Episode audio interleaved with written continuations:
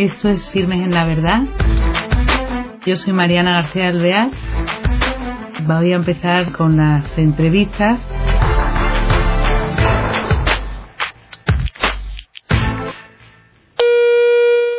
Hola a todos los oyentes de un nuevo programa de Firmes en la Verdad. Hoy tenemos con nosotros a una persona que nos va a contar su testimonio en su vida. Os voy a introducir un poco de quién se trata. Es Felipe Santa María, es nacido en Santander, comerciante de profesión durante bastante tiempo y director comercial de una empresa de transportes, actualmente jubilado, aunque parece jovencísimo. Está casado, es padre de cuatro hijas y tiene ya siete nietos. Él es una persona, es un cristiano de a pie, como yo digo, comprometido en su vida y mm, pues eso quiero que nos cuente porque tenemos mucho que aprender de él. Felipe. Muy buenas, Mariana. Nos alegra mucho tenerte aquí.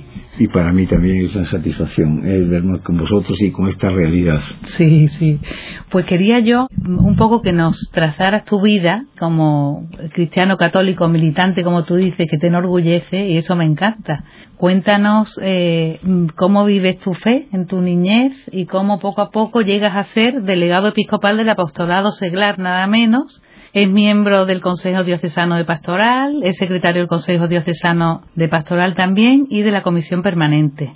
O sea, una persona muy trabajadora en estos tiempos, ayudando a la Iglesia. Así que nos cuentas un poco de cómo llegas a estos pasos.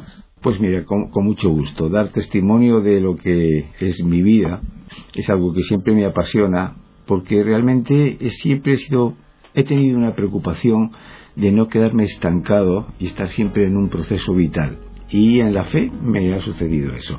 Pero vengo de una familia cristiana.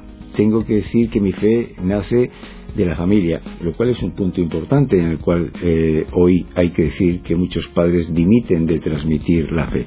Yo lo vi en mi casa, de hecho cuento con cierta gracia de que si yo vivo es gracias a la acción católica, porque mi padre y mi madre se conocieron en una jura de bandera de la acción católica. Ese fue el primer motivo. Mi padre fue un, hombre cristiano absoluto con un concepto claro de la vida desde la fe y eso, bueno, pues nos lo transmitió a, todos sus hijos y desde ahí lo empiezo a vivir. Vivo en un ambiente cristiano en, el tiempo de estudio, en los escolapios, ¿eh? y luego ya cuando me incorporo a la, a la vida em, civil, pues siempre la fe ha aparecido en mí como algo no añadido en mi vida, sino entroncado en mi vida. Ciertamente la fe tiene que ser algo que afecte toda nuestra existencia. Y desde ahí me planteo yo la vida. Y entonces, bueno, pues yo no concibo mi vida civil por un lado y mi fe por otro, sino que está todo totalmente junto. Tengo unos dos facetas de, mi vida, independientemente de la profesional, que, con la que hemos vivido toda la familia, es una deportiva, llegué a ser profesional de, fútbol, ¿eh? jugué en el equipo representativo de, de Santander, el Racing de Santander. Luego tuve una actividad de, de, hockey, estuve cinco años en el equipo nacional de hockey sobre hierba. Esto lo cuento un poco porque siempre eh, sorprendía un poco, ahora que estamos hablando de la fe, mi testimonio y de mi realidad personal, pues que un hombre con esos, esos aspectos sociales, pues tuviera también una preocupación de fe. Pues ciertamente, aun en esos ambientes ha seguido siendo la fe una necesidad y una, y una vivencia personal y os puedo decir una anécdota. ¿eh?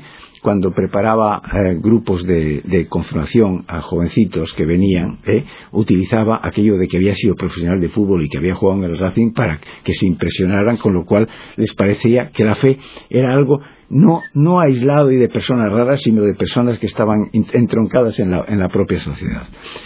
Toda mi, toda mi vida he estado relacionado, como digo, con, temas eclesiales, he participado en los consejos de pastoral de la parroquia, creo en la comunidad como el núcleo, como el punto donde tiene que dar un testimonio y luego saldrá en la conversación, ¿eh? porque estoy convencido de que, de que Jesucristo cuando, cuando transmitió el reino de Dios quiso que hubiese un núcleo que representara esa, esa realidad humanizante de la vida a través de su mensaje al pueblo de Dios. Es un concepto que luego seguro que saldrá en, nuestra charla. He participado siempre en los consejos pastorales de, la parroquia, ¿eh? porque ya te digo, y, sigo creyendo y creo en la, en, la, en la comunidad. Cuando mis hijas llegaron a la edad de confirmación, entonces pensé que el que debía prepararlas para confirmarse eh, tenía que ser yo. Lo que pasó es que, claro, mis hijas terminaron confirmándose y yo me estuve 15 años después preparando gente en confirmación en la parroquia. El, una persona deportista normal pero bueno, destacaba, porque este color que tiene, por ejemplo, es porque monta en bicicleta todavía, que, pero que se va a kilómetros, entonces una persona actual, atractiva, como muchísimos jóvenes que hay, pero con una vida activa que es muy difícil de tener. Eso también es eh, especial, porque no todo el mundo tiene esa grandeza y esa proporción de tiempo de poder decir ahora tengo tiempo para esto, tiempo, ¿eh? más salir y entrar. Y después lo de la preparación de la confirmación yo encuentro que es dificilísimo, ¿eh? Es eh, una etapa más fácil, primera comunión, pero confirmación, ¿eh? Sí, pero había llegado un momento importante para mis hijas, es el momento en el cual tienen que decidir sobre todo aquello que les he ido transmitiendo con formas de niño, ¿eh?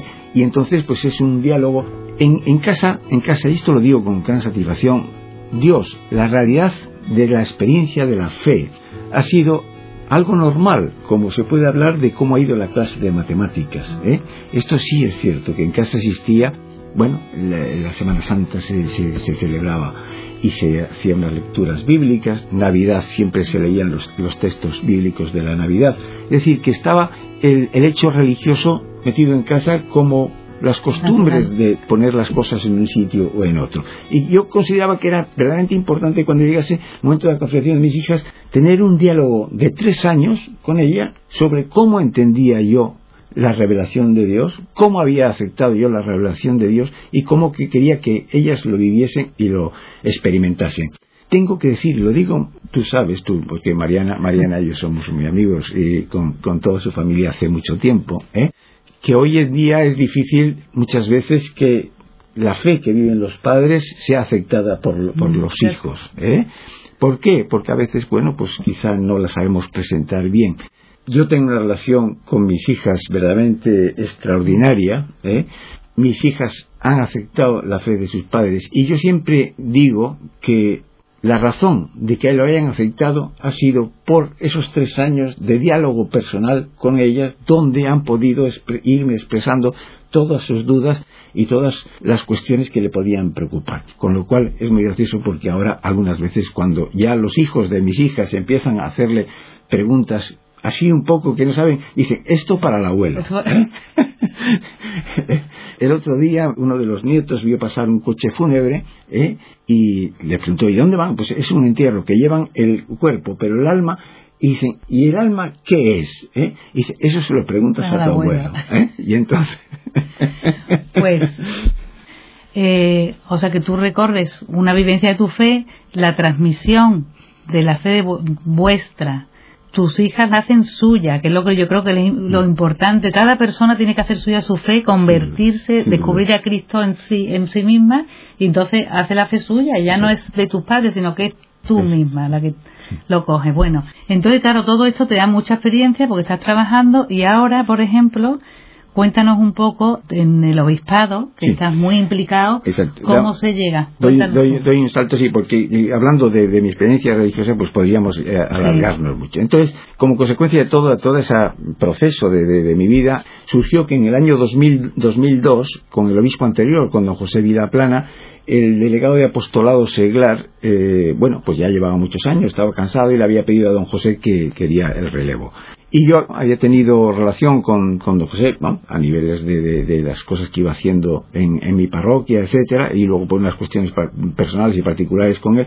Y un día me, me, hizo esa propuesta de si podía dar este servicio a la iglesia de ser el delegado episcopal de apostolado solar. ¿Qué es el delegado episcopal de apostolado solar? Pues el consejero del obispo en la faceta del apostolado seglar. Y entonces me ilusionó mucho. Sabía que iba a tener mucho trabajo y que me iba a ocupar mucho tiempo y que tendría que ser una dedicación, pero me atrajo el, bueno, pues lo que he hecho ahora, ¿eh? que todo aquello que había ido yo acumulando, todo aquello que había ido revisando de mis propias convicciones de fe y las cosas que podía necesitar un cristiano, poder terminar expresándolas al nivel de delegado episcopal, para mí era una gran satisfacción y el poder llevar a las comunidades mis planteamientos y para modificar en lo que yo creía ciertamente que estaba necesitando la Iglesia. Don José se marchó, vino don Vicente, yo le dije que, podía disponer del cargo, que yo no, ansiaba mantenerme por nada, pero que yo no decía que no, si él que deseaba. Me, dijo que sí, que siguiese, y ahí estoy encantado trabajando.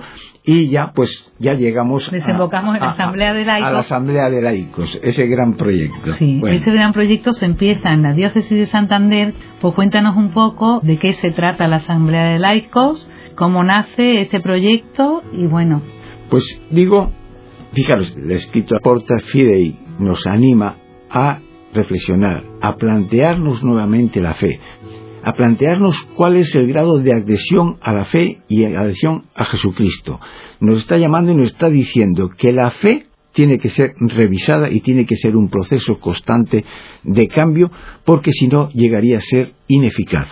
Según sea nuestra adhesión a Jesucristo, según sea lo que nosotros como veamos a Jesucristo, será nuestra fe. Si nuestra fe es, si, nuestro conocimiento, nuestra visión a Jesucristo es pobre, nuestra fe será pobre. Si nuestra fe es eh, desinteresada, será desinteresada. Desde, desde la adhesión a Jesucristo contemplaremos nosotros nuestra realidad. Bueno, y esta llamada a la fe, esta exigencia de que revisemos nuestra fe, pues a mí me dio una gran satisfacción porque ha coincidido que justamente los laicos hiciésemos una reflexión de nuestra fe.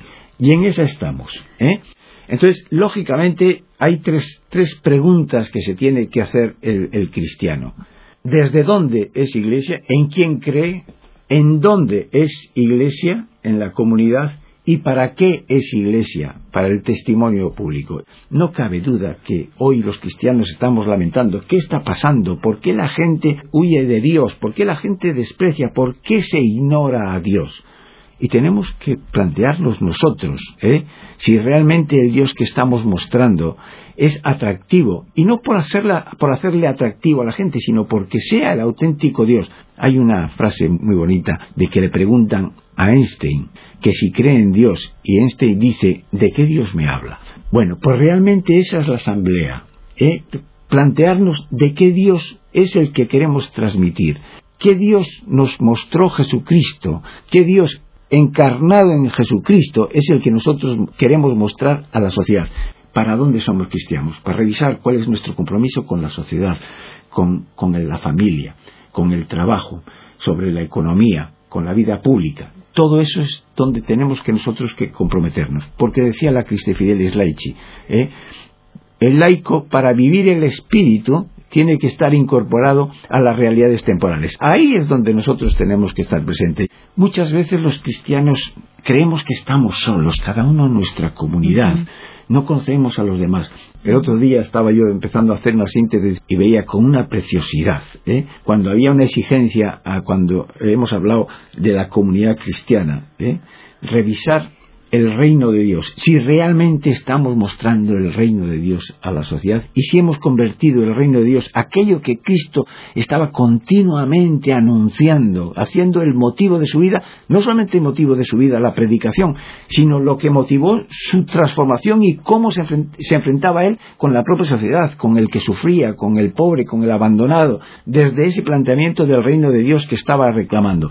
Que nosotros muchas veces olvidamos ese planteamiento del reino de Dios y no nos cuestionamos de si nosotros estamos llevando a cabo esa labor de transmisión, porque muchas veces, como nos pasa en la Eucaristía, ¿no? cuando decimos, veces esto hagáis hacerlo en memoria mía. Y, sí, ciertamente, damos una alabanza a Dios necesaria y es uno de los motivos de la Eucaristía, pero aquel hacerlo en memoria mía es mucho más profundo, es aquel yo morir por la propia humanidad, tenéis que hacerlo vosotros. Y el reino de Dios fue una entrega de Cristo al pueblo elegido, no por elegido, porque es un mensaje para todo el mundo, pero sí como comunidad de referencia donde se mostrara aquella forma humana de sentir de Dios hacia el hombre.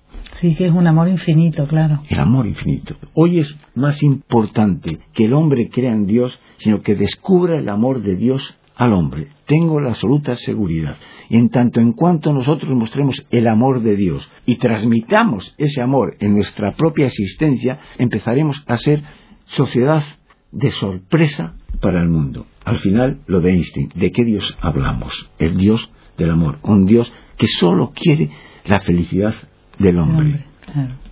Claro, que te cambia la vida, es que se cambiaría la vida. Sin duda, sin y, duda. Y cambiaría todo. Es que además el reino de Dios es un elemento crítico para la sociedad. O sea, es, decir, es lo que nos permite contemplar la, la realidad social y el mundo que quiere de Dios haciendo hincapié principal en la dignidad del hombre, que al final es el punto crucial para todo. Todos los problemas que surgen ¿eh? son si se está faltando o se está respetando la dignidad del hombre, en todas las cuestiones. Hablando de dignidad del hombre, el hombre que se para por ver la dignidad de todo hombre y amar con, con gestos tangibles, ¿no? y mostrando el amor de Dios, es decir, claro, mostrando, esta, esta, piedad, más allá. esta compasión, esta solidaridad, esta justicia, porque al final, al final la caridad es la forma de la justicia, ¿eh? La caridad es porque Por- Dios claro, quiere con un y, sentido. y porque he descubierto la dignidad de cada una de las personas con las que convivo y no puedo permitir que su dignidad quede deteriorada mientras la mía esté salvada. Y en esta sociedad occidental, donde muchísimas de las veces nos hemos olvidado de que hay gente que sufre. Ya no, ahora, ahora, ahora, este momento de crisis, al final con lo de siempre, la crisis es un momento de reflexión, de, de cambio. ¿eh? Esta crisis nos está permitiendo de que poner unos valores que se estaban quedando absolutamente, porque como vivíamos muy bien nos habíamos olvidado de Dios. Dios había dejado de ser el centro de nuestras vidas. El hombre había pasado a ser el auténtico pro- protagonismo y el que lo podía resolver todo. Sí. Pues el hombre es un pobre ser que sin Ese sentido la de la vida. de- el sentido de la no, vida No tiene. no. Puede, no puede hacer nada por sí mismo. Pues Lipe, yo creo que hemos agotado el tiempo, que se nos ha pasado volando, porque ha estado muy interesante este tiempo contigo y te damos las gracias, de verdad, muy sinceras, y nuestro agradecimiento por haber estado con nosotros. Muchísimas gracias y esperemos que más adelante te podamos invitar para otra cosa. Cuando queráis, y os lo agradezco a vosotros, para mí es una gracia, porque siempre que haya un momento en que hayas que tengas que intervenir, pues siempre te miras hacia el interior y te salen las cosas por las que vives, por lo cual te anima a seguir en la lucha por hacer de este mundo más humano. Muchas gracias, Lipe. Hasta otro día.